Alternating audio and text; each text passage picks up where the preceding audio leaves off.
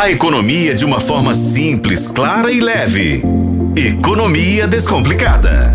O editor adjunta de atualidades e de economia de O Tempo, Cíntia Oliveira. Tudo bem, Cíntia? Tudo jóia. Oi, Adriana. Oi, Léo. Oi, Ei, ouvintes. Boa noite. boa noite. Ô, Cíntia, então quer dizer que dá para estudar e estudar de forma gratuita, de graça? Pois é, gente. Não sei quais são as resoluções de ano novo de vocês, mas eu sei que tem gente que prometeu estudar mais em 2024. Pessoas que estão em busca de qualificação profissional. E o mais interessante, quando você busca qualificação profissional, tem uma gama de oportunidades na internet. Claro que se você quer fazer um curso que vai deixar o seu currículo mais gordinho, mais bacanudo, você vai pagar por um curso de graduação, de pós-graduação e tudo mais. Mas também é possível fazer cursos bacanas para você aprender sem essa preocupação de ter ali um título, né, uma graduação, uma pós-graduação, mas a qualificação você pode conseguir com esses cursos gratuitos que você encontra na internet de universidades e instituições super sérias. Então, a Fundação Getúlio Vargas, por exemplo, ela tem mais de 180 cursos gratuitos de curta e média duração. Nossa, Cent, é, isso 180? Mais de 180. São cursos que são patrocinados por grandes empresas, agências governamentais e são cursos que vão desde como lidar com o seu orçamento familiar até cursos específicos de profissionais, por exemplo, da área de energia elétrica. Então tem opção para tudo quanto é jeito lá. É bem legal, gente. Só você digitar lá cursos gratuitos FGV. Pronto, vai aparecer a lista. É óbvio, como todos esses cursos, você tem que fazer um cadastro. E, e aí ali você tem acesso a esses cursos bem interessantes. Uh, e ou, a própria USP, por exemplo que é a universidade pública uh, mais importante do Brasil, né, mais bem ranqueada em todos os rankings de universidades do mundo e a maior das faculdades públicas brasileiras.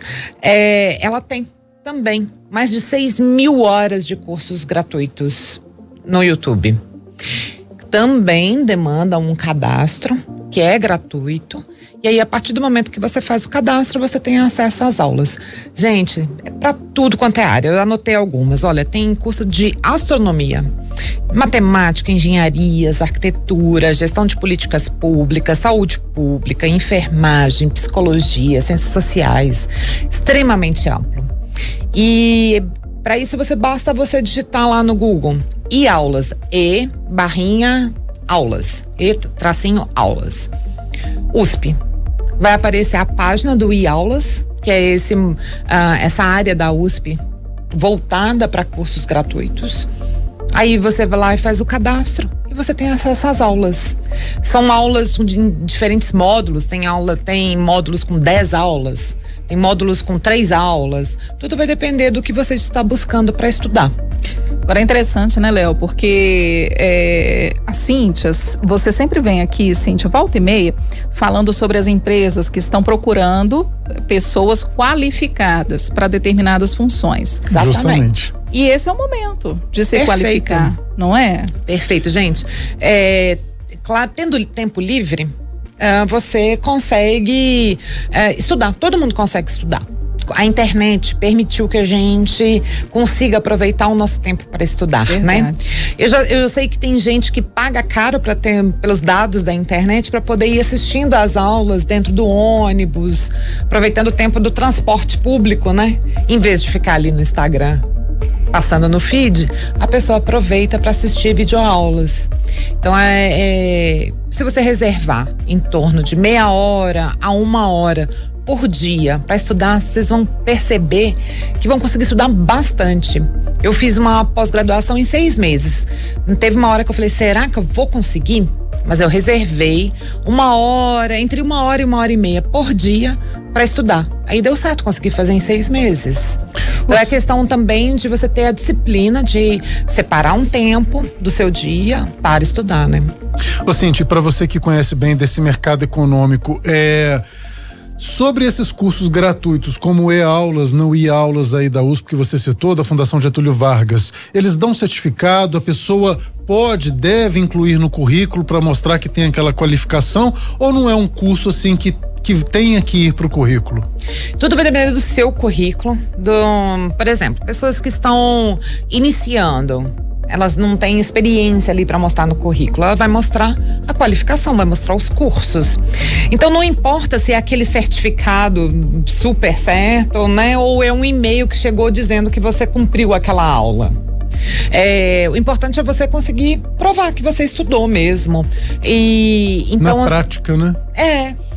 Eu acho assim, é, especialmente no LinkedIn. LinkedIn é uma boa. Você não precisa colocar lá no seu currículo, mas coloca lá na sua página do LinkedIn. Acabei de concluir curso tal, ah, ou no IAulas da USP, na FGV, numa outra universidade, e coloca a sua impressão sobre o curso. Não ah, basta legal. dizer que você fez o curso. O legal é, o LinkedIn demanda muito isso. Você não precisa só ficar falando do que você fez. Você importante para causar engajamento é você dizer alguma coisa que interesse a outra pessoa, né? Quem está lendo. Então, assim, eu, eu acho muito interessante quando eu vejo as pessoas dizendo que elas se formaram em determinado curso e o que elas gostaram naquele curso, porque daquilo me desperta uma vontade de fazer também aquele curso ou dizer o que, que elas não gostaram. Daí eu vou pensar duas vezes. Então, eu, essa é a sugestão que eu dou. Eu acho que a gente pode colocar lá no currículo, tudo vai depender, né, como eu disse, se você é uma pessoa pós-graduada, talvez um curso livre não seja tão interessante para o seu currículo, porque você vai ter coisas de mais peso no seu currículo, né?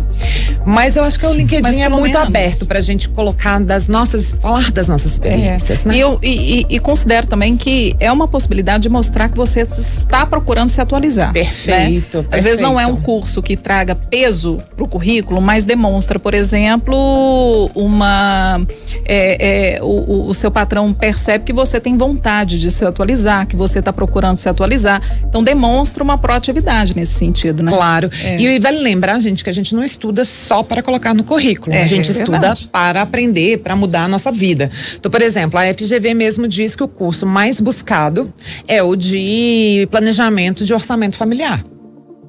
Ou seja, é uma coisa extremamente importante para todos Verdade. nós. É, né? E muito pessoal, né? Muito personalizado, né? Isso, é uma coisa que realmente vai fazer diferença na sua vida.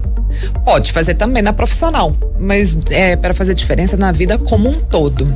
E eu queria trazer outra dica, especialmente para pessoas que são é, empreendedores, empresários ou pretendem ser empresários, é, tem vários cursos de marketing digital também na rede, gratuitos. E eu queria destacar um do Sebrae. Sebrae, se você digita lá, Sebrae, curso de marketing digital. Aí aparece é um curso de duas horas, também você só precisa fazer um cadastro simples e ali já começa a abrir as portas para você aprender o básico do marketing digital, que é importante para você entender como funcionam as redes sociais, como usá-las para a sua empresa. É, Interessante esse também. Empresa viu? sem entender o marketing digital tá fadada ao fracasso. É, né? se, eu, se, eu, puder sugerir a um, um empreendedor, é, invista bastante do seu tempo a compreender as ferramentas, a lógica do marketing digital, porque isso faz muita diferença na hora de vender o produto. Bacana é demais. Cíntia Oliveira aqui conosco. Ô, Cíntia, obrigada. Obrigada, gente. Até a próxima.